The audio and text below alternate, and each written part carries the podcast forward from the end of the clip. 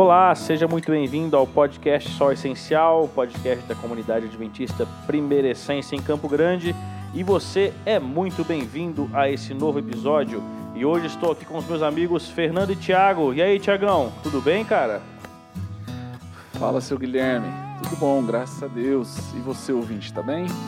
Hoje eu inverti a apresentação, né? Primeiro o Thiago. Me pegou de surpresa. Eu notei, eu notei. Não sei porquê, você sempre me apresentava primeiro, agora que o Thiago é doutor. É, na verdade foi uma preferência é, política. Ou, então me ou... perdoe, Fernando, mas seja bem-vindo, Fer.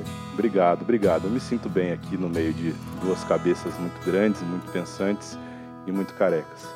Muito obrigado pela referência, Fernando. Vai ter volta, né, Tiagão? Vai ter volta. Eu não consigo entender por que, que o cara baixa tanto nível. O negócio aqui é sério, entendeu? A gente tenta falar só do essencial. E aí o cara vem e fala da falta do, do, que, do que não é essencial. Mas tudo então, bem. Mas tudo bem. Volta. Logo, logo, os cabelos do Fer também vão cair, né? Acho que sim, hein? Mas vamos lá, galera. Hoje nós vamos começar uma nova série. Na verdade, acho que é a nossa primeira série né, do podcast aqui em sequência, que será sobre as espécies de quarentena na Bíblia.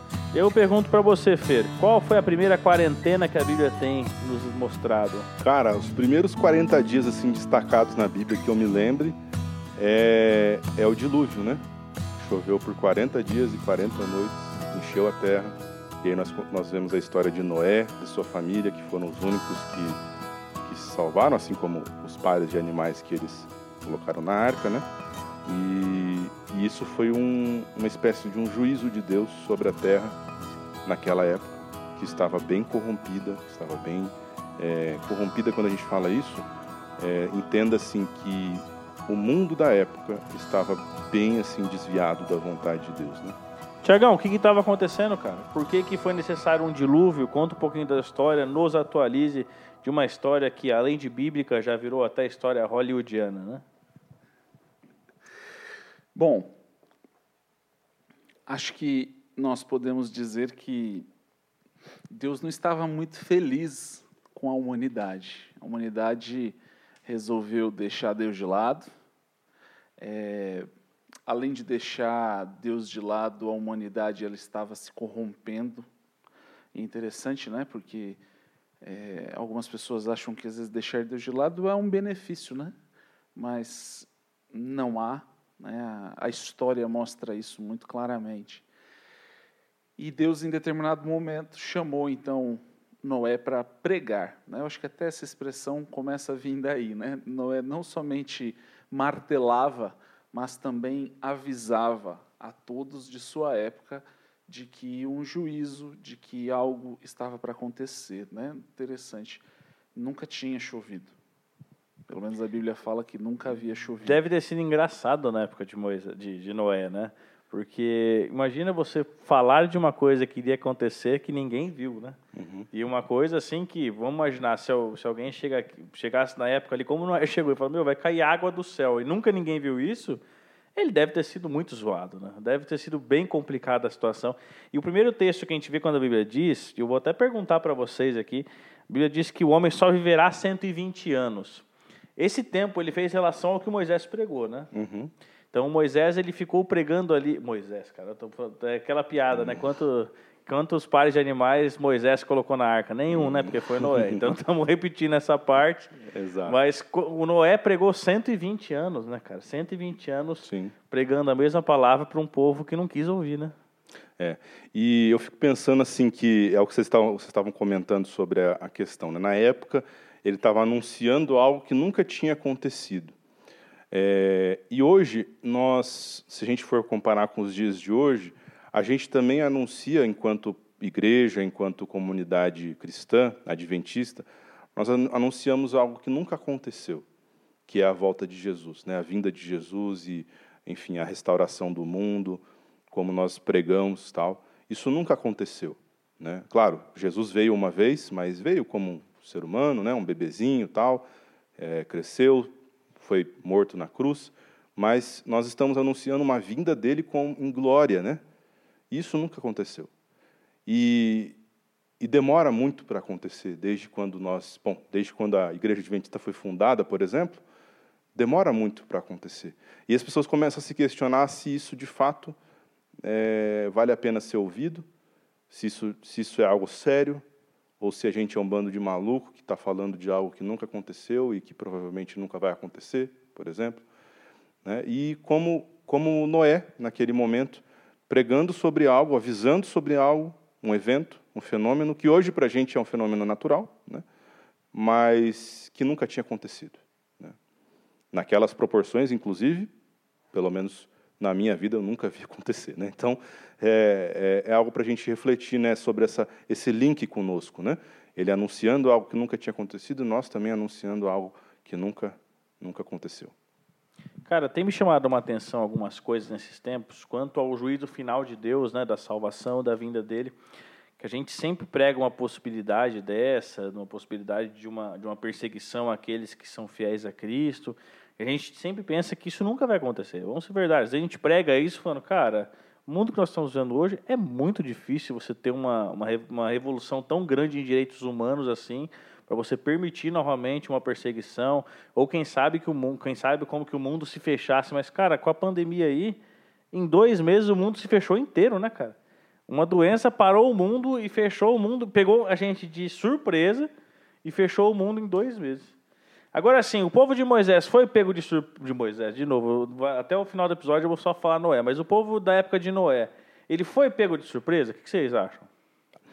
Então, cara, é, o, que, o que a gente lê na Bíblia é que eles foram pegos de surpresa assim. Jesus Cristo, lá em Mateus capítulo 24, versos 37 a 39, diz assim, ó, comparando inclusive com os dias futuros, né? Mas aí você já pode entender como foi no passado também. Diz assim: E como foi nos dias de Noé, assim será também a vinda do Filho do Homem, porquanto, assim como nos dias anteriores ao dilúvio, comiam, bebiam, casavam e davam-se em casamento, até o dia em que Noé entrou na arca, e não o perceberam, até que veio o dilúvio e os levou a todos. Assim será também na vinda do Filho do Homem. Então a gente pode entender que nos dias de Noé, anteriores ao dilúvio ali, ninguém deu atenção ao que ele estava falando, e quando começou o negócio a acontecer, as pessoas foram pegas totalmente de surpresa. E também já temos aí a referência de que no final é, na vinda de Jesus Cristo, muitas pessoas também, praticamente todo mundo, vai ser pego de surpresa. Cara, mas o que me chama a atenção na história de Noé é a questão do juízo de Deus, né? Por que, que Deus fez aquilo? Por que foi necessário? O que, que você acha que foi tão pesado para que Deus tivesse que começar a implantar para ele o juízo aquelas pessoas, Tiagão? Bom, é, é interessante, né? Essa, essa pergunta ela traz para nós bastante reflexão. Lá em, em Gênesis, acho que lá pelo capítulo 6, nós vemos Deus se expressando. Né? Aparentemente é Moisés, tá? agora dá para falar que é Moisés.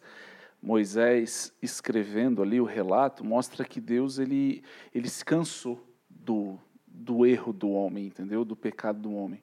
E nós vemos é, também um detalhe interessante, volta, volta a refrisar. Noé pregou. Noé falou disso. E não foi uma semana de oração, não foram alguns dias, foram, como uma você falou, 120 anos pregando. Você tem ideia de um povo de pessoas que ele pregando, falando, é, nós, nós não estamos falando que ele tinha que ter uma, uma oratória boa, Nada disso, porque nada disso importa para que alguém conheça a Deus, mas sim a ação de Deus na vida da pessoa, né? a ação do Espírito Santo na vida de alguém. Então, assim, é, ele avisou as pessoas por todo esse tempo e ninguém, a não ser a família dele, quis mudar a vida. Todos foram pegos de surpresa, mesmo ouvindo por 120 anos. Sim, com certeza. Até, até a gente pode dizer que até, até o próprio Moisés, em determinado. Moisés agora. Ei, Moisés. Mas até mesmo o próprio Noé, sua família, né? Eles também entraram no barco e eles também ficaram esperando, entendeu? Em determinado momento isso ia acontecer, né? Então, assim, é, porque me lembra muito a parábola das virgens, né? Mas, assim, o, o, o interessante disso tudo é que nós estamos falando de um de um povo, da humanidade daquela época, em que a ação do Espírito Santo já não fazia mais efeito. Nada mudava mais. E nós vemos isso, Deus fazendo esse tipo de coisa em vários momentos na Bíblia. E algumas pessoas até acham assim: nossa, Deus é um grande assassino e tudo mais. Não, não.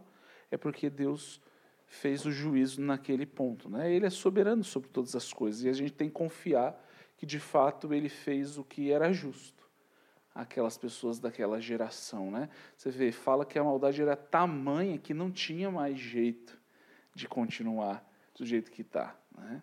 Algumas pessoas nos tempos de hoje acham que o mundo é muito bom. Olha, me desculpa, mas vai fazer tempo que o mundo não está nada bom, né? Você pode ter uma bolha na sua vida e achar que o mundo é bom, porque você às vezes tem dinheiro para aproveitar determinadas coisas e tudo mais, tem como se proteger de determinadas violências, entendeu? De viver um mundo é, diferente. Mas se você viver o que metade do nosso planeta vive, entendeu? É, eu vou dar um exemplo, essa, essa semana aí um dado de que metade dos brasileiros não tem, por exemplo, saneamento básico. E eu tenho certeza absoluta que quem está ouvindo esse podcast tem saneamento básico não sabia nem que metade que metade dos brasileiros não tem. Agora, se você pegar um país igual a África, um país que nem a Índia, com um bilhão de pessoas e etc e tal. Isso eu estou falando, gente, só de saneamento básico. Não estou falando de violência, não estou falando de, de coisas ruins, entendeu? A gente, se quiser falar de coisas ruins, a gente tem violência contra a mulher, violência contra crianças, violência, entendeu? Já mostraria que o mundo não é bom, entendeu? Fora as doenças, fora tudo. Então, assim, nós estamos chegando num ponto da humanidade que, sim, se assemelha muito com o mundo de, de Noé, né? Estamos ali vivendo, está tudo certo, queremos continuar fazendo a nossa festa. Você pode ver o nosso país, né? As pessoas querem continuar fazendo como se nada tivesse acontecendo uhum. em meio a uma pandemia. E por isso até que nós estamos tendo deveras dificuldade, né? Vários países já saíram e nós ainda não temos nem sombra de quando nós vamos sair dessa pandemia. Sim. Eu fico pensando nisso que o Tiago falou, duas coisas. Então, primeiro de tudo que o juízo de Deus nós precisamos entender apesar das dificuldades em eu sei com linguagem, né? Às, às vezes a linguagem parece ser muito ríspida. Também é essa questão de que a história ali está resumida, né? Nós não estamos vivenciando aqueles 120 anos de pregação, mas nós sabemos que houve 120 anos de aviso, de alerta. É, o juízo de Deus ele não é, ele não tem só o aspecto negativo, o aspecto da né, do dilúvio, da destruição. Ali o juízo de Deus tinha um aspecto positivo da restauração, né? Então, se a gente fosse aplicar para, nosso, para os nossos dias, o juízo de Deus envolveria acabar com essa realidade de 50% das pessoas no Brasil não ter saneamento básico, é, de pessoas que morrem de fome, pessoas que são violentadas. É, o juízo de Deus vem para interromper esse ciclo vicioso do pecado e restaurar, né, de maneira perfeita que nenhum ser humano pode, pode fazer. Uh, e uma segunda coisa, todo mundo é pego de surpresa. Né? Ah, os versos que a gente leu de Mateus dão a entender que, quando Jesus Cristo voltar, todos nós vamos ser pegos de surpresa de alguma forma. A diferença está naqueles que estão trabalhando, fazendo a obra de Deus, participando da missão de Deus, que é o que? Amar, cuidar de outras pessoas, obedecer os mandamentos de Deus é, e propagar a fé em Jesus Cristo. Essas pessoas podem até ser pegas de surpresa na vinda de Jesus, mas elas vão estar preparadas, porque elas estão ali se relacionando com Cristo e, e, e enfim, é, experimentando o amor dele. Mas as outras pessoas que não estão fazendo isso, elas vão ser pegas de surpresa de uma forma negativa. Né? Agora vamos à quarentena. Qual será que foi o efeito dessa quarentena na, na, família de Noé, né? Na verdade, eu vejo que eles tiveram uma nova oportunidade, né? Uma oportunidade que nenhum de nós aqui teve. E qual foi o resultado dela? Mais uma vez deu errado, né? a gente não pode achar que, que tudo seria perfeito, porque Noé teve a oportunidade de começar tudo de novo. Uma, na verdade, Noé era o, mais justo da terra até aquele momento, até que Deus é, escolheu na possibilidade de preservá-lo. E eles começaram tudo de novo e mais uma vez deu errado. Qual que é a nossa garantia que no final dos tempos o juízo de Cristo não nos fará dar errado novamente? Olha, Gui, é uma pergunta bem capciosa essa, né? E realmente a gente poderia é, ficar com esse temor. Mas nós temos a certeza bíblica de que quando Jesus Cristo voltar, ele vai fazer uma recriação, inclusive em nós. E o pecado, mesmo essa tendência que nós temos, esses impulsos para fazer o mal, para escolher coisas que são contrárias à vontade de Deus, isso vai ser retirado de nós, vai ser retirado do mundo por completo. O mal vai ser completamente exterminado. E nós temos essa segurança na Bíblia de que esse novo mundo vai ser um mundo em que vai imperar a santidade de Deus, o amor de Deus, a justiça de Deus, e essas coisas não vão se levantar novamente. É, a escritora Ellen White ela tem uma frase muito linda que fala que o pecado não vai se levantar novamente. E eu acredito nisso, eu confio nisso, é, porque esse novo mundo ele não vai ser recriado por um homem, por uma pessoa, por uma família, por melhores que Noé e sua família pudessem ser, eles ainda eram seres humanos pecadores. Esse novo mundo ele vai ser recriado pelo próprio Deus em Jesus Cristo.